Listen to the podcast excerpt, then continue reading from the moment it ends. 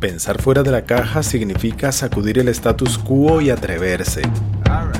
Romper el esquema. Nadar contracorriente. Contracorriente. Y considerar alternativas más allá de los límites que la mayoría de personas ve. Abordar los problemas de una manera innovadora. Pensar fuera de la caja.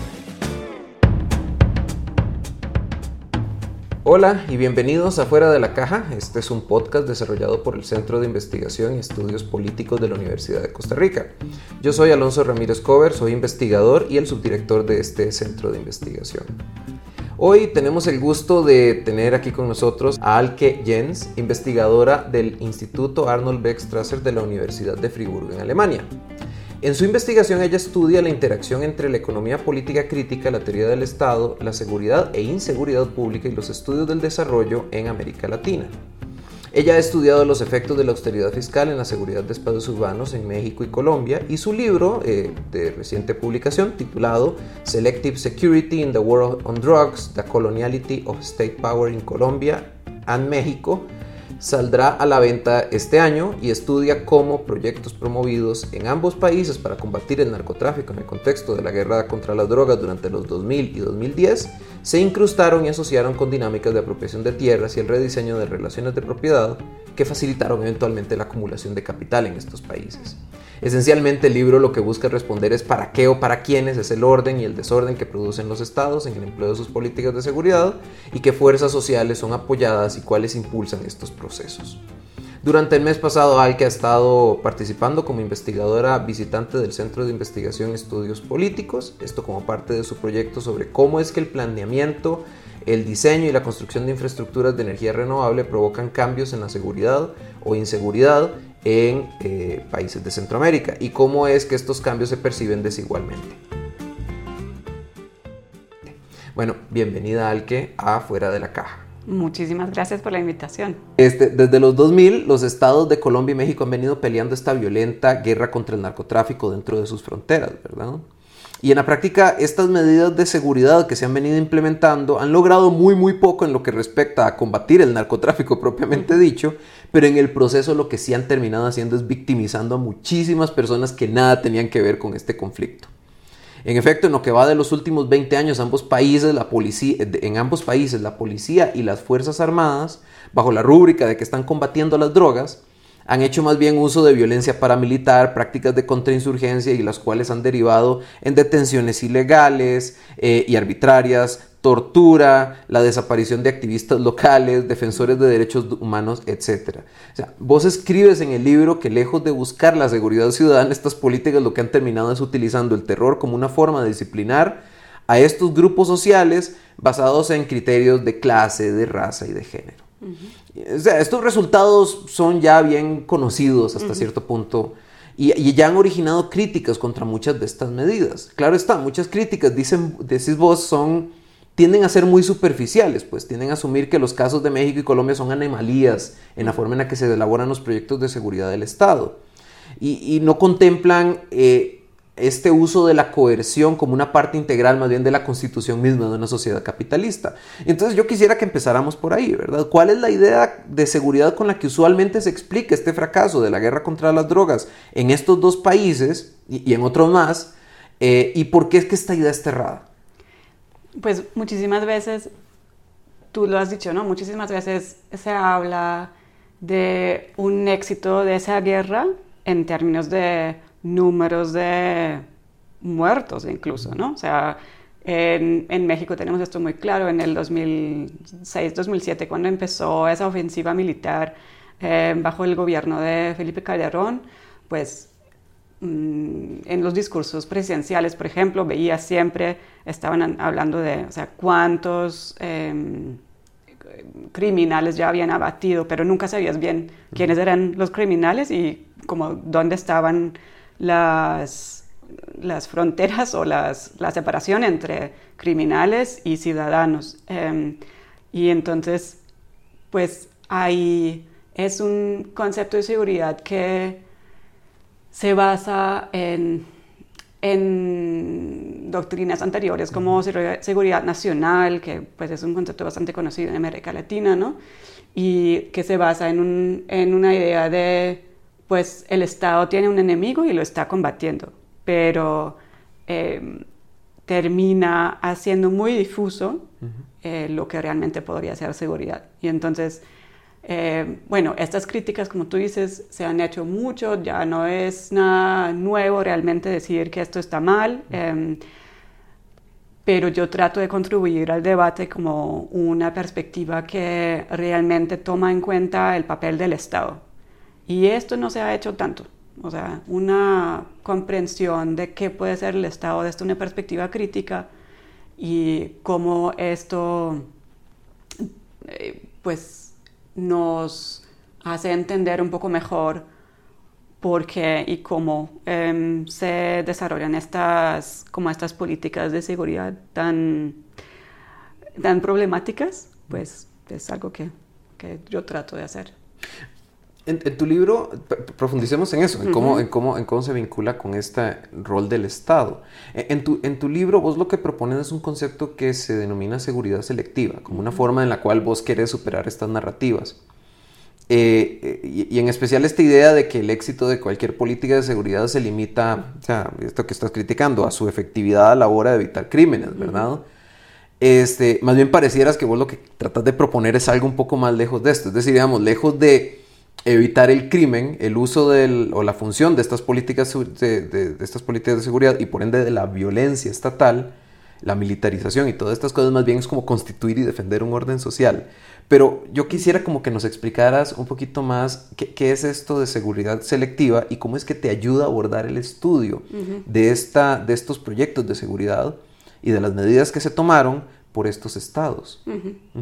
Bueno, la seguridad selectiva yo lo entiendo por varios ejes. O sea, primero, tengo que empezar con, con la perspectiva, perspectiva, que yo tengo sobre el Estado, porque ahí está la selectividad. ¿no?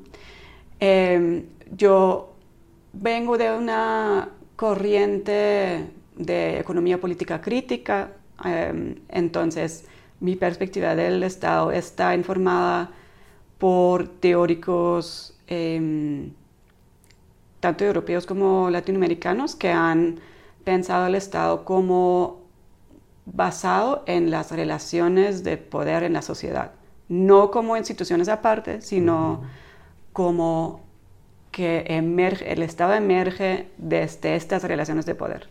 Entonces, ahí ya se conecta como el, tema de selectividad, porque con estas relaciones de poder que tenemos en las sociedades, que no es solamente em, pues que las sociedades tampoco están entendidas como containers, ¿no? Como, como contenedores aislados, ¿no? Pero igual, o sea, ahí podemos ver que mm, hay ciertas propuestas, por ejemplo, de políticas que acaban siendo propuestas institucionales, pero que emergen desde la sociedad. O sea, hay ciertos actores que para ellos es más fácil acabar con sus propuestas como políticas públicas que para otros. Otros no, de pronto no son escuchados, no, o son combatidos de alguna manera, ¿no?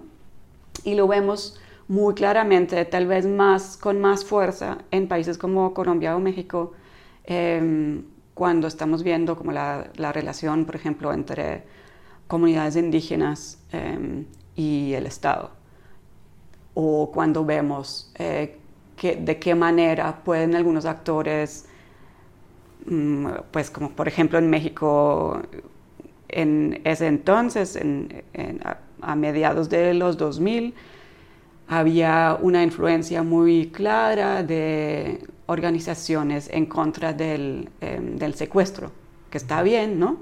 Pero em, ahí ya se notaba, y ellos lo decían, o sea, yo miré algunos entre, algunas entrevistas Em, de los protagonistas ahí y decían, no, a nosotros nos invitaban siempre a las comidas, nos, nos esperaban o sea, para reuniones, ¿no? no empezaban sin nosotros.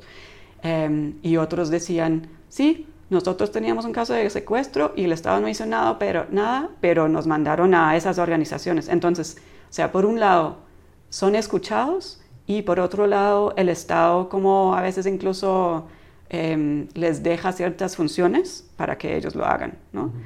Em, eso muchas veces se ha eh, entendido como un efecto de una incapacidad del Estado, sobre todo en América Latina. O sea, mucho tenemos ese discurso que el Estado pues simplemente es incapaz de hacer lo que debe hacer.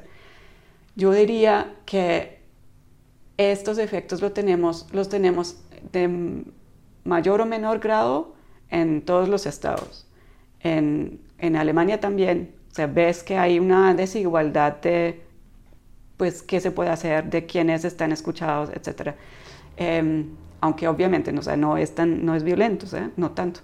Pero em, estructuralmente tenemos como estos, en inglés diríamos bias, ¿no?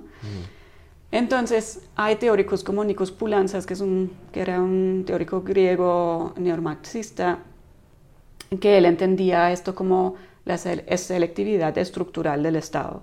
Y esto ya se ha como desarrollado un poco em, y ahora hay otros que hablan de la eh, selectividad estratégica y bueno, y yo quería em, juntar esta propuesta mucho más con lo que con conceptos teóricos que vienen de América Latina, que es, por ejemplo, la noción de la colonial, colonialidad del poder de Aníbal Quijano, que junta esto, o sea, y con esto puedo juntar em, el tema de, pues, de la racialización de partes de la sociedad, de, la mm, percepción por partes de instituciones estatales de algunas partes de la sociedad como eh, peligrosas, pero también porque como son, como, como o sea, de fenotipos, etcétera, ¿no? Em, puedo entender algo como parte de esa selectividad del Estado. Em, y puedo juntar como estas dos propuestas, tan, o sea, por un lado como neomarxista y por otro lado más de la, del debate decolonial. Em, y bueno, esto, esto me permite entender un poco mejor em, qué propuestas se convierten en eh, políticas públicas, en este caso de seguridad, pero también me permiten entender a quienes impactan más y menos. Entonces, em, pues por ahí, por ahí voy. Y creo que me deja entender un poco mejor la situación en, estos dos países. Y también, em, pues yo estaba, trabajando sobre los 2000, ¿no? Ahora estamos en 2023, pero creo que esa mirada nos permite entender un poco las consecuencias de ese periodo y entonces por ende también la situación actual. Pero uno podría decir que como resultado de, este marco analítico, casi que la, forma en la que vos estás entrando, o la premisa con la que estás entrando, es estudiar la acción de policía o las políticas de seguridad o las instituciones mismas de la policía y el ejército, que también ha tenido un rol muy importante en estos proyectos de seguridad en estos dos países, no las estás viendo tanto necesariamente tal vez como instituciones, sino que son más bien como procesos, ¿no? en, los, en el sentido de que se fabrica y se busca mantener un tipo de orden social, ¿no? Ok, si así estamos, entonces yo quisiera como que entremos a, dibujar un poquito cómo es que se ven estos órdenes sociales en estos países, ¿verdad? Es decir, eh, cómo termina siendo identificado. Y bueno, vos mismo en, en tu libro vos señalás que uno de los argumentos es que estas dos políticas estas políticas más bien, fueron integrales para el desenvolvimiento y la implementación de algo que voy llamando este neoliberalismo o neoliberalismo autoritario casi, ¿verdad? Y, y, entonces esto me lleva a una serie de preguntas. la primera es, este, ¿a, qué entendés vos por neoliberalismo en este contexto? Es, es, una palabra muy, muy problemática, ¿verdad? Porque es una palabra que casi que todo el mundo define de, de maneras tan diferentes que al final uno llega a pensar que el neoliberalismo es prácticamente todo lo que no nos gusta en academia crítica, pero digamos, y entonces por eso tal vez una definición de la particularidad del neoliberalismo y sobre todo cómo entendés al Estado dentro de este neoliberalismo. Porque, bueno, ya vos sabés, mucha de la discusión del neoliberalismo, sobre todo en ciencias políticas, y ahora que estamos en un instituto de ciencias políticas, siempre está muy pensada en esta idea de de, de, de, esta separación entre Estado y mercado y que el neoliberalismo es más mercado y menos Estado, pero no me parece que es desde donde le estás entrando vos. Entonces, tal vez explicarnos un poquito eso. Bueno, eso, o sea, por un lado, tal vez tengo que decir que, bueno, este marco conceptual es, lo, es el resultado, ¿no? De mi trabajo. O sea, no, o sea, no entré con ese marco cuando empecé a trabajar sobre eso. Ah, claro. Entonces, eh, es más bien, o sea, como el resultado del diálogo entre pues, los conceptos teóricos que yo leía y lo empírico que yo, que yo entro, encontraba. Y bueno, así. Eh, pues eso es lo que llamamos como, no sé, un proceso abductivo de, de investigación. Entonces, eh, el neoliberalismo, sí, eso es, es, una pregunta un poco difícil porque obviamente se tiende a desdibujar un poco, pero eh, si tenemos una perspectiva sobre el Estado que viene de, la, eh, de esa vertiente de pulanzas, por ejemplo, entonces no vamos a entender el Estado y el mercado como algo muy separado, sino también el Estado tiende a tener funciones que eh, como estabilizan um, el modelo capitalista de alguna manera, ¿no? Puede también haber corrientes en contra de eso y puede haber obviamente también Estado social y esto, o sea, no es que el Estado sea un instrumento solamente de, de ciertas, eh, ciertos grupos sociales, no es eso, o sea, es mucho más complejo, pero eh, siempre hay unas funciones eh, para el mercado del Estado. Entonces, y siempre van a haber, o sí, en, los, en, la mayoría de los casos va a haber ciertos actores, eh, también empresariales, por ejemplo, que, que, pueden influenciar más pues, esas políticas. Entonces, eh, esto es más bien un entendimiento histórico de, del, ¿cómo se dice?, del desenvolvimiento de políticas neoliberales, pero que también tienden a eh, conllevar eh, cierta, ciertas prácticas de coerción. O sea, no es que el Estado se reduce o se va, no. Eh, es muy claro y lo tenemos, incluso si, si miramos discursos de teóricos ultraliberales como Hayek, por ejemplo, estamos viendo que ellos siempre dicen eso, o sea, no, necesitamos la coerción para que estas políticas se puedan llevar a cabo sin demasiadas protestas. eh, hay un libro muy, muy eh, recomendable de Stuart Hall y otros que hablan de la eh, Policing the Crisis, es, o sea, hablan de cómo se estaba a fines de los 70 en, en el Reino Unido, en, en Gran Bretaña, em, haciendo políticas públicas de seguridad en contra de ciertas personas y con, con, discursos en contra de ciertos grupos. Eh, y con eso después entraba Thatcher. O sea, eso ya la, era como la preparación para esa fase. Eh, que no está, o sea, algo como ya premeditado o ya hecho desde, sí, o sea, no estamos hablando de teorías de conspiración, ¿no? Pero eh, esto es el proceso que podemos trazar históricamente. Y lo que estoy viendo, eh, tanto en México como en Colombia, es en distintas fases históricas están eh, esas políticas de, pues, de liberalización de comercio, de una em, reprimarización de la economía, porque se tiende a poner énfasis no en políticas de de protección a ciertas industrias que se podían eh, desarrollar, ¿no? sino a, acá están nuestras ventajas, tenemos carbón, por ejemplo, tenemos petróleo y entonces eso vamos a hacer. En México hay una diferencia muy grande histórica por la Revolución Mexicana, entonces em, hay ciertas cosas que daban como... Em, para esos actores neoliberales que empujaban esas políticas, no resueltos. O sea, por ejemplo, el tema de los ejidos, la política agraria, y también, em, pues, Pemex, la, empresa, nacional, de, petróleo que quedaba en manos del Estado, ¿no? Pero muchísima privatización sí hubo en los 80, después de la, em, de la crisis em, de, la, de la deuda, y en Colombia un poco más tarde junto con una apertura a actores, o sea, a unos procesos de, paz, digamos, con la guerrilla del M-19.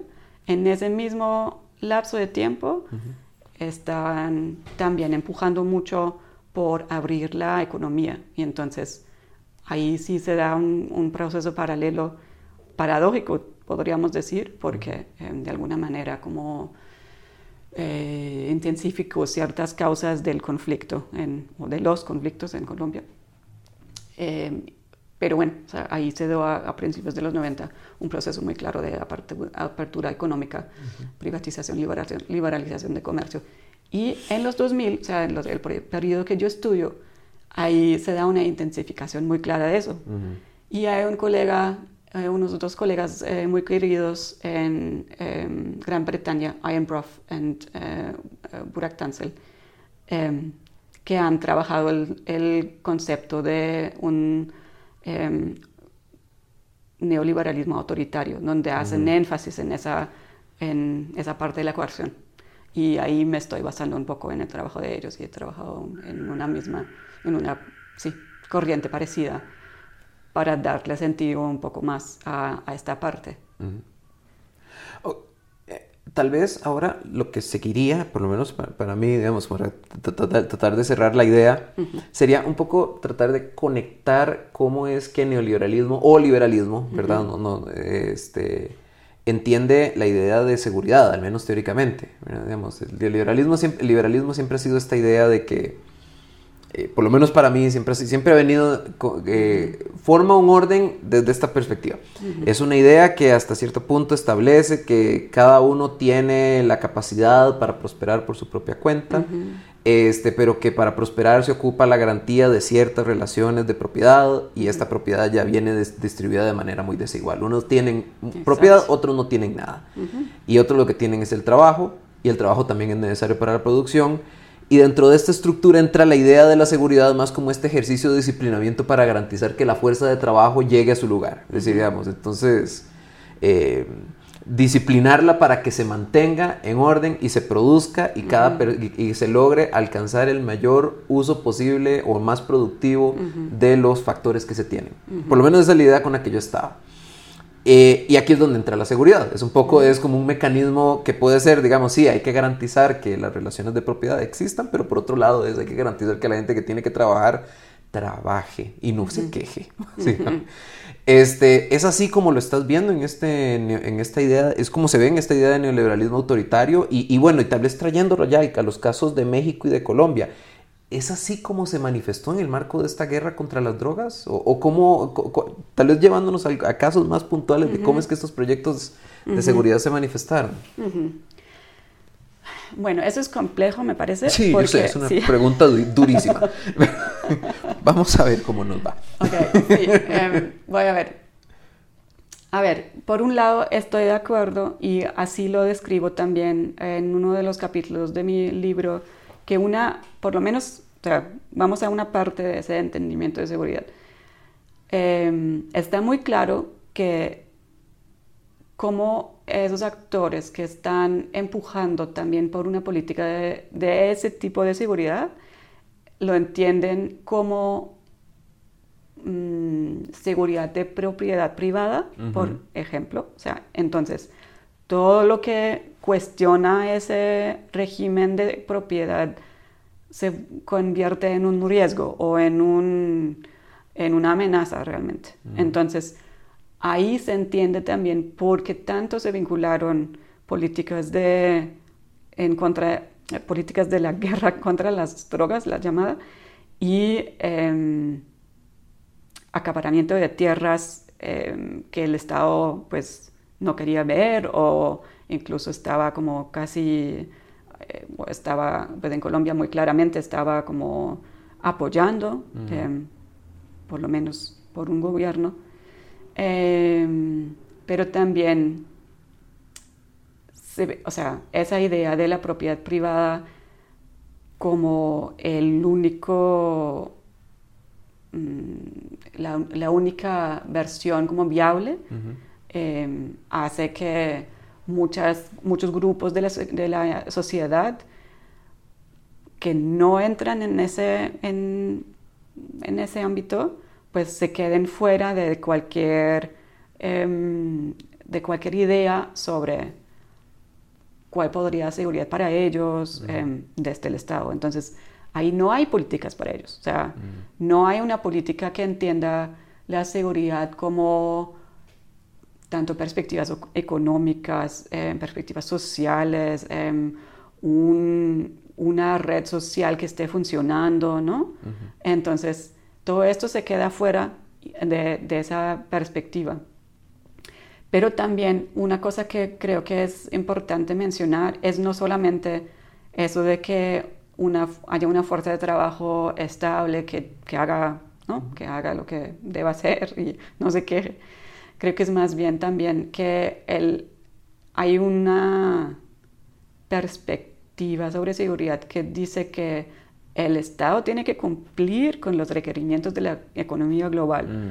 Entonces, eh, entran todos esos acuerdos sobre garantías de inversión, entra como esa, em, ese afán de muchos gobiernos por atraer inversión y hacerle sentir cómodos a los inversores. Mantener el clima de negocios. Exacto. ¿no? Y entonces, cualquier cosa, una protección de, eh, en contra de, no, de una mina abierta de carbón o eh, en contra de un proyecto grande de infraestructura, eso ya puede eh, terminar en que mm, los inversores demanden al Estado por no cumplir con esas garantías. Y entonces hay otra vez, o sea, las los protestas en contra, las protestas en contra de ciertos proyectos económicos se convierten en una amenaza. Pero bueno, o sea, eso no, no siempre acaba en, en, los mismos efectos, o sea, podemos ver que esto todavía depende de los actores, ¿no? O sea, no es que esto es premeditado, pero sí. Okay. Y, y, y, bueno, ¿qué, ¿qué, fue, ¿cuáles fueron las condiciones que llevaron a que este fuera el resultado en, en, en, México y Colombia? Sobre todo porque más adelante vamos a hablar de Costa Rica, pero ¿qué es lo que lleva o cuáles fueron las condiciones que se presentaron en estos dos países para que este fuera el desenlace? Bueno, yo diría que mmm, hubo, antes de esos gobiernos, hubo momentos de crisis política uh -huh. y esos gobiernos lograron presentarse como presentarse a sí, mismo y a, a sí mismos y también a la, esa política de seguridad como la solución para estas crisis. O sea, Colombia venía de un periodo de un conflicto armado intensificado en los 90, también porque eh, los que temían como una solución meditada con la guerrilla de las FARC, eh, pues metían mucha violencia, eh, también había una expansión de los paramilitares hacia el sureste del país y entonces pues había un unos procesos muy intensivos de acaparamiento de tierras por parte de paramilitares, no tanto por la guerrilla. Eh, entonces, la percepción era de que el Estado era, estaba como, ¿cómo se dice? Eh, lo estaban como agobiando desde dos lados. ¿no? Y el gobierno de Uribe se pre pudo presentar como, pues, eso lo vamos a solucionar. Y fuera del sistema de los dos partidos que habían dominado la política, el escenario como uh -huh. eh, más estrechamente entendido como un político de parlamento, gobiernos. Eh, y en México había una situación de crisis política porque eh, los gobiernos del PAN, que eran de derecha, pero igual habían parecido como un paso hacia una democratización del PRI hacia un pol sistema político más abierto, eh, pues habían sido un, un, el gobierno de Fox había sido como un, un fracaso, no, o por lo menos las, esas promesas no se cumplían y uh -huh. eh, estaba esa contienda entre López Obrador, el presidente ahora. En el 2006, y eh, Felipe Calderón del PAN, y bueno, eh, es bastante claro que hubo algún fraude y eh, López Obrador no aceptó el, eh, las elecciones, el resultado de las elecciones y bueno. Y el tema de la seguridad se presentó como algo que se podía hacer. Uh -huh. Además, los gobiernos de México y Colombia ya habían tenido contacto estrecho y en ese entonces ya estaba, se estaba hablando como cómo se podía resolver. Pero bueno, acabó en en intensificar como, pues, la inseguridad, ¿no? O sea, eso fue. Y tú me preguntaste antes, y eso no lo respondí bien, em, sobre en qué, qué fueron como medidas más concretas o más puntuales. En Colombia, te pongo un ejemplo, que eso ya es bastante conocido, pero, sea, entender el éxito de esa guerra a base de cifras de muertos, eso resultó en que hubo una presión también muy fuerte a los soldados, a militares, a presentar esos muertos. Entonces, en ciertas regiones, eso acabó en que, y hubo bonos también por, o sea, guerrillas abatidos, ¿no? Eh, para cada soldado. Entonces, eso acabó que en ciertas regiones que, donde no había guerrilla, pues terminaron matando a gente para poder decir que la zona estaba caliente y para después poder combatir eso y decir, ajá, acá también tuvimos éxito. Entonces, y produciendo más muertes. Y eso solamente lo puedes entender si también hay una parte de la población que no se va a investigar tanto, que pues si, ¿no? si aparecen muertos o si, bueno, que no, que no se va a, a tener tanto en cuenta. Entonces, que, son, que se, entienden mm, pues como podrían ser Mm, de, sí, o sea, se ha usado mucho en, trabajos académicos, se ha usado el, el término de desechables, ¿no? Se ven como, sí, no, no los necesitas tanto. Eh, eso es claro que no hay una, una, clara separación en que esto es de ese grupo y pues esto es del resto de la sociedad, pero podemos ver ciertas tendencias. Eh, y también vimos en Colombia, por ejemplo, que ese tipo de, pues si, esas políticas de seguridad se veían como tú vas a estar con nosotros o si no, pues eres de los enemigos y te vamos a combatir también. Y entonces hubo una contienda interesante entre la Corte Suprema y, em, y el Ejecutivo en el Estado. O sea, como dije, ¿no? el Estado no es algo homogéneo, no es que todo el Estado sea igual, pero en algunas instituciones se van a ver más ciertas propuestas y, o más otras. La Corte Suprema... Y entra en conflicto diferentes grupos también dentro de esa misma sociedad. Exacto. Entonces tienes diferentes instituciones que pueden entrar en conflicto, puede haber también una cierta coherencia entre las instituciones por un tiempo, pero, em, pero esto es interesante y entonces hubo eh, unas propuestas muy diferentes en la Corte Suprema y empezaron a pelearse con el Ejecutivo, directamente con el presidente Uribe en ese entonces, en el 2007, y ahí vemos como eso tampoco funcionó por mucho tiempo, o sea, la propuesta de seguridad no, mm, sí, como que no acabó mm, persuadiendo a todos por, por tanto tiempo, y entonces ahí estamos viendo como empieza, la Corte Suprema empieza a investigar a políticos que habían tenido lazos con paramilitares, que estaban diciendo, no, vamos a hacer, o sea, rehacer este país y pues incluso invitaron a em, comandantes paramilitares al Parlamento para hablar por sí mismos, ¿no? O sea, porque ellos no estaban considerados un una realmente una amenaza de seguridad, aunque habían hecho cosas atroces. Em, pero bueno, ahí vemos esa contienda entre, entre la Corte y el Ejecutivo y está bastante interesante ver cómo esto también tiene repercusiones a largo plazo.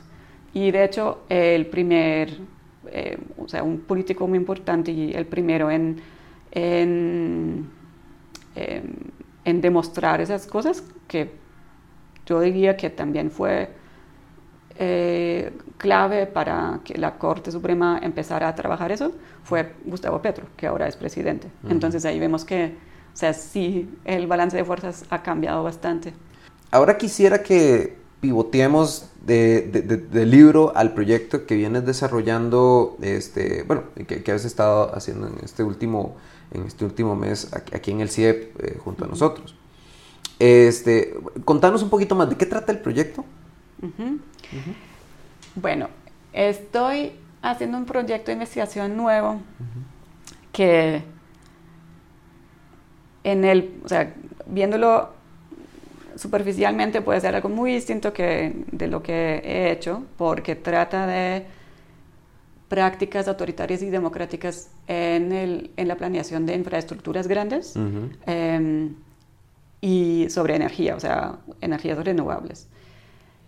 Em, pero ahí estoy viendo que también eh, figura una y otra vez el tema de la seguridad o la inseguridad. El proyecto trata de mm, entender cómo proyectos transnacionales de infraestructura,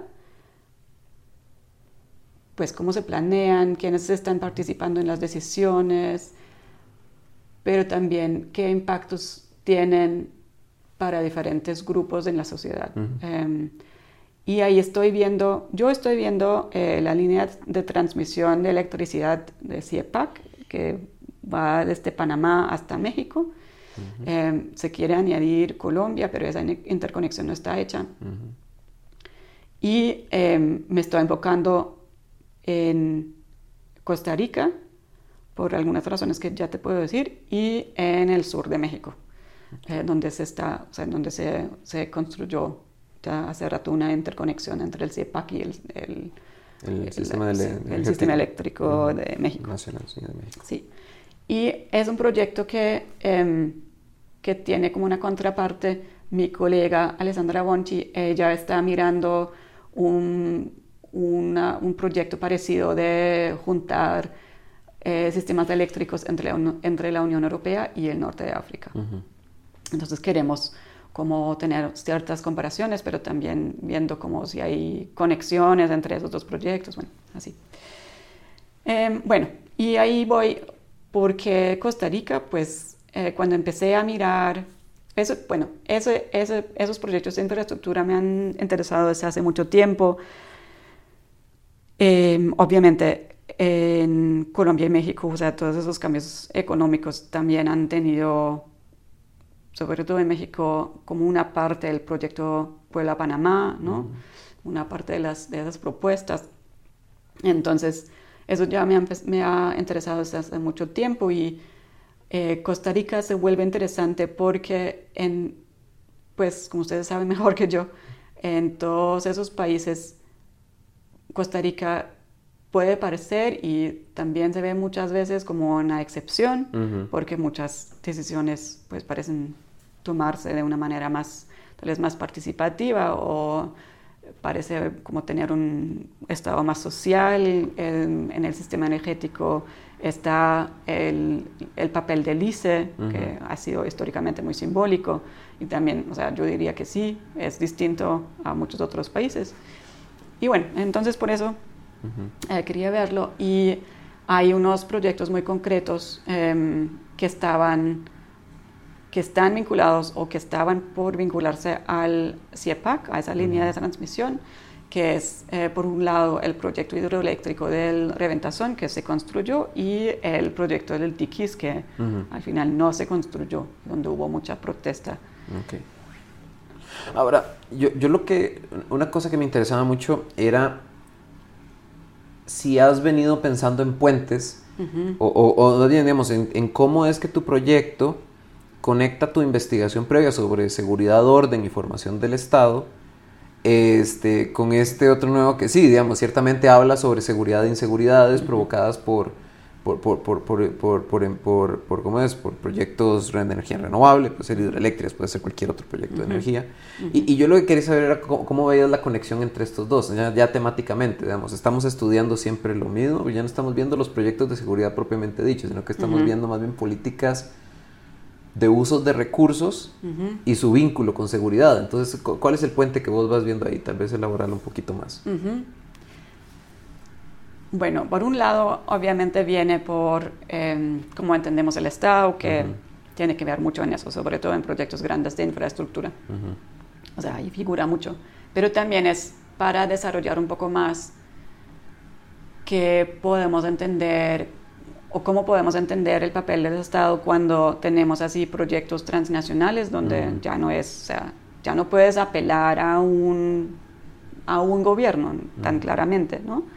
Em, ya se vuelve un poco más difuso también a quienes demandar si quieres protestar, por ejemplo, un proyecto. Em, pero también se vuelve más importante tal vez el contexto local de dónde realmente se va a construir algo.